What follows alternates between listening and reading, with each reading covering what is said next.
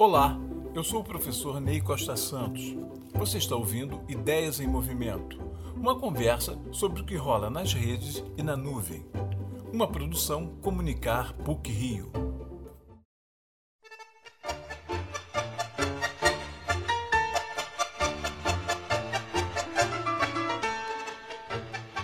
O escritor argentino Jorge Luiz Borges, para mim, seu fiel leitor, foi aquele que escreveu o livro que eu levaria para a ilha deserta, pois com ele nunca estaria só.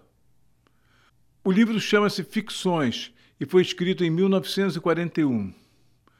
Todas as histórias imaginadas ali estão. Ukbar e Tlon, citados em um único volume de uma remota edição da Enciclopédia Anglo-Americana. O Jardim dos Caminhos que se Bifurcam, Pierre Menard, o escritor do Quixote, e a Biblioteca de Babel. Certo dia de 1998, a viúva de Borges, Maria Kodama, foi a São Paulo para mais uma Bienal do Livro. Não sei se foi uma entrevista ou uma conversa entre um café e outro, o que sei é que, entrevista ou não, foi publicada como tal pela Folha de São Paulo. Kodama conta o dia em que, acompanhando Borges, os dois encontraram com Mick Jagger em Madrid. Os Rolling Stones estavam em excursão pela Europa e provavelmente Borges estava em trânsito entre uma conferência e outra.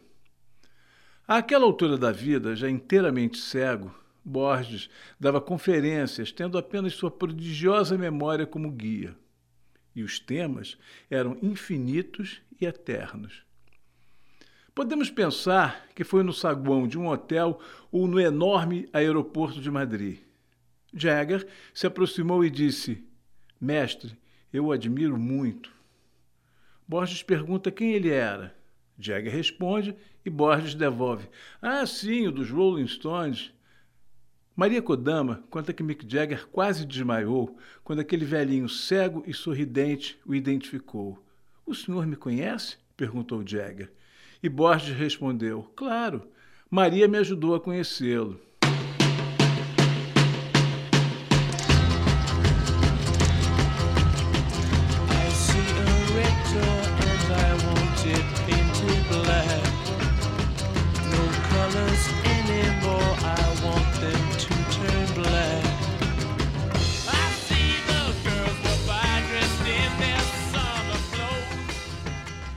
Na entrevista, Maria Kodama contou que Borges gostava de música japonesa, música medieval, de jazz, de milongas, dos Beatles e dos Stones, os dois últimos apresentados por ela a Borges.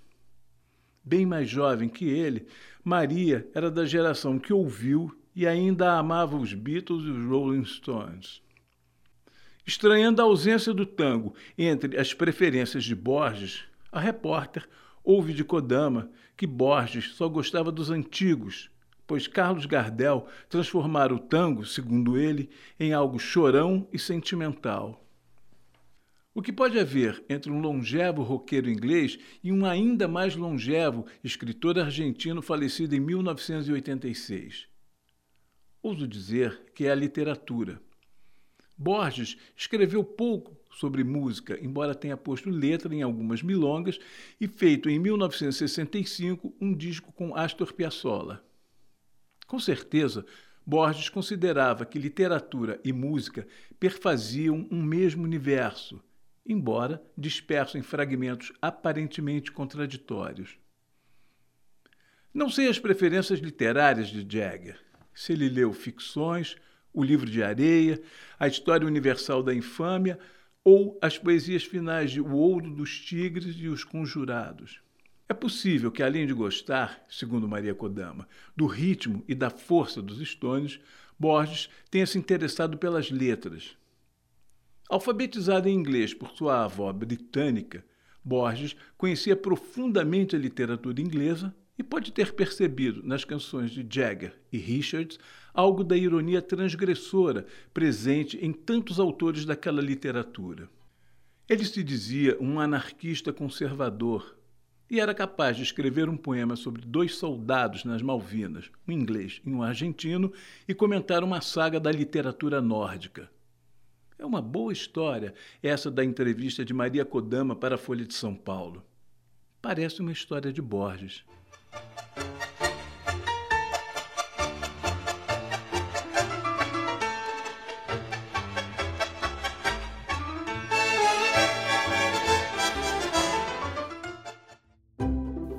Você ouviu Ideias em Movimento, uma produção Comunicar PUC Rio. Até a próxima!